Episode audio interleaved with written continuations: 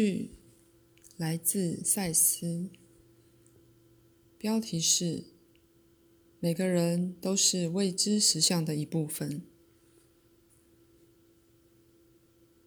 现在，序有一个未知的实相，我是它的一部分，而你们也一样。许久以前，我突然出现在你们的时空里。自那时起，我跟许多人说过话，而这是我的第三本书。如果我是以一般的方式借由肉体诞生在你们世界里的话，这一切对任何人而言就没有什么好奇怪的了。反之，我却开始透过真 Roberts 说话。以表达我自己。所有这一切当中都有一个目的，而那个目的的一部分就蕴含在现在这本书里。每个个人都是未知的实相之一部分。可是，由于我的地位，我显然比大多数人更是其一部分。我在心理上的觉知。连接到你们有意识觉知的世界，及其他至少仿佛逃过了你们注意的世界。我透过他说话的那个女人，发现她处于一种不寻常的状况，因为没有任何理论、形上的、心理的或其他可以适当解释她的经验，这使得她去发展自己的理论。而这本书是某些已在意识的探险里提过的概念的一个延伸。为了写那本书，鲁伯摄取了能量的深源。可是，以你们的话来说，这未知的实相是未知到超过了最具弹性的意识所能企及的。而他只能被像我这样一个潜伏在其中的人格所趋近。不过，一旦表达之后，他就能被理解。那么，我的目的之一，就是要使这未知的实相为你们有意识的知晓。从历史上来看，人一度认为只有一个世界。现在他知道并非如此了，但他仍执着于一个神、一个自己，即借以表达着自己的一个身体的这些概念。是有一个神，但在他之内有很多个神；是有一个自己，但在他之内有很多个自己。在一个时间里，只有一个身体。但自己在其他的时间里有其他的身体，所有的时间都同时存在。以历史性的说法，人类选择了某一条发展的路线，在其中，他的意识专门化了，集中焦点在极为特殊的经验上。但从心理及生理上来说，永远与。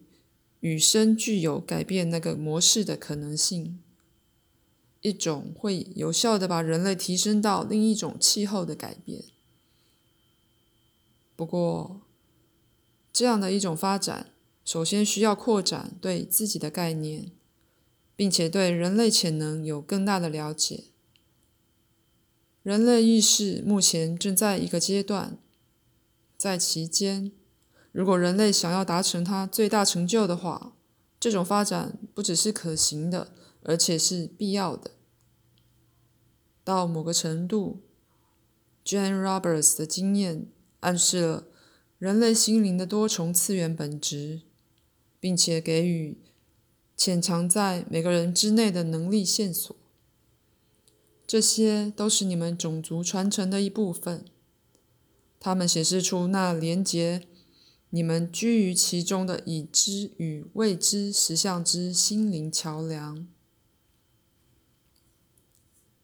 只要你们对自己的本质仍然持有非常局限的观念，就无法开始理解一个多重次元的神性或宇宙的实相。在其中，所有的意识都独特而不可侵犯，却又热衷于形成具有组织及意义的无穷尽之完形。在我的其他书里。用了许多已被接受的概念作为跳板，把读者带到其他的了解层面。在这儿，我想说明的是，这本书将开创一个旅程，在其中，可能看起来熟悉的东西已被远远的留在后面了。但是，当我结束时，希望你们会发现，那已知的实相甚至变得更可贵、更真实。因为你会发现，它被一个未知的实相之丰富组织内外彻照、彻底照亮了，并看见那未知的实相在日常生活最亲密的部分浮现出来。请等我们一会，在个人与群体双方面，你对个人的观念限制了你。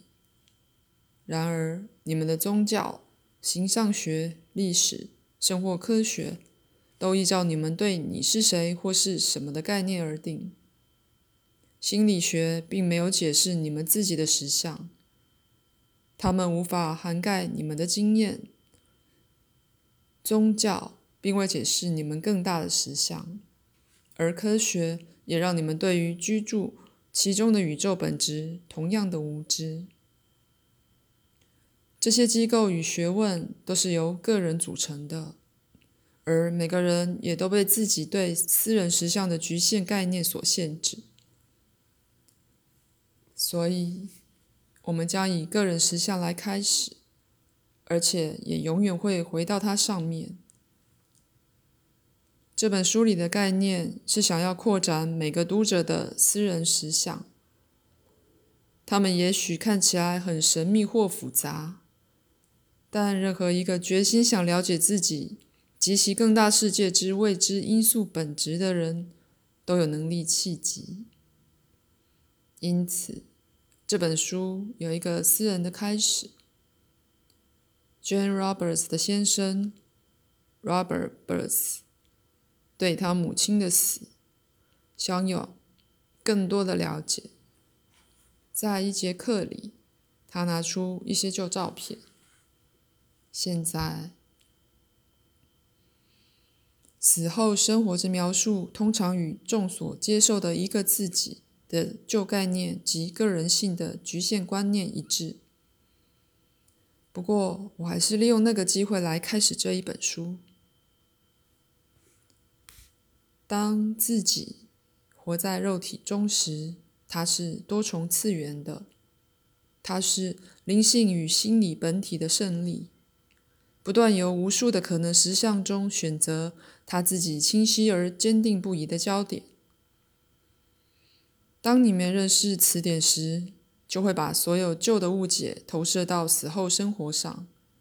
你预期死者与生者没什么不同。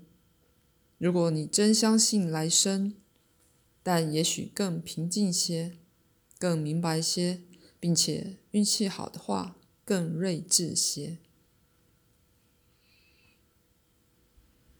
事实是，在人生里，你很巧妙却又完美的悬在实相之间；而在死后，你也一样。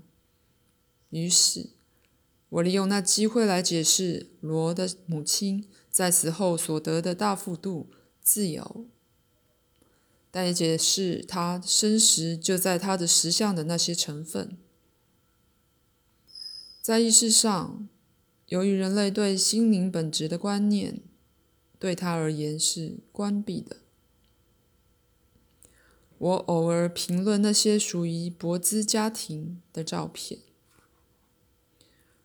但任何读者都可以看看自己的老照片而问同样的问题，把在此处所说的应用到私人经验上。未知的实相，你是他已知的同等物。那么，认识你自己。当你变得熟悉这些概念时，你的意识会扩展。我自己则代表你的存在之那些已然了悟的部分。我的声音自你也在其中享有经验的心灵阶层升起。所以，请听自己的知晓吧。